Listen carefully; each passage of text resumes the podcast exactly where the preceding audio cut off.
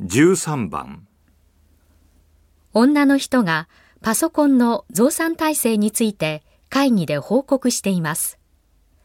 まだ解決していない問題は何ですか？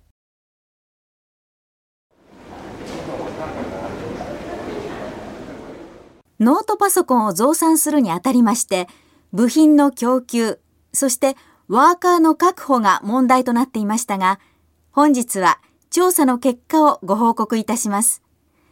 えー、まず、部品のサプライヤーですが、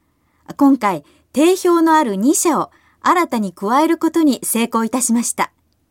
また、現在ある5社も供給能力に問題はないと思われます。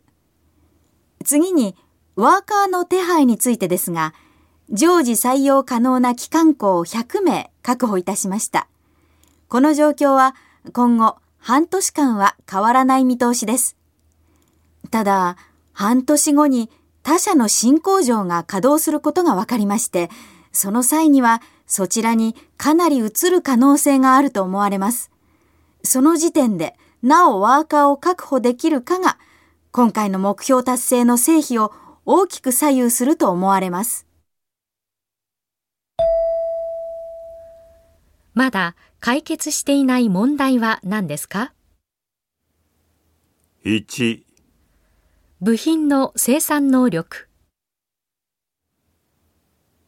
2部品の供給元の確保、3新工場の稼働率、4今後の労働力の確保、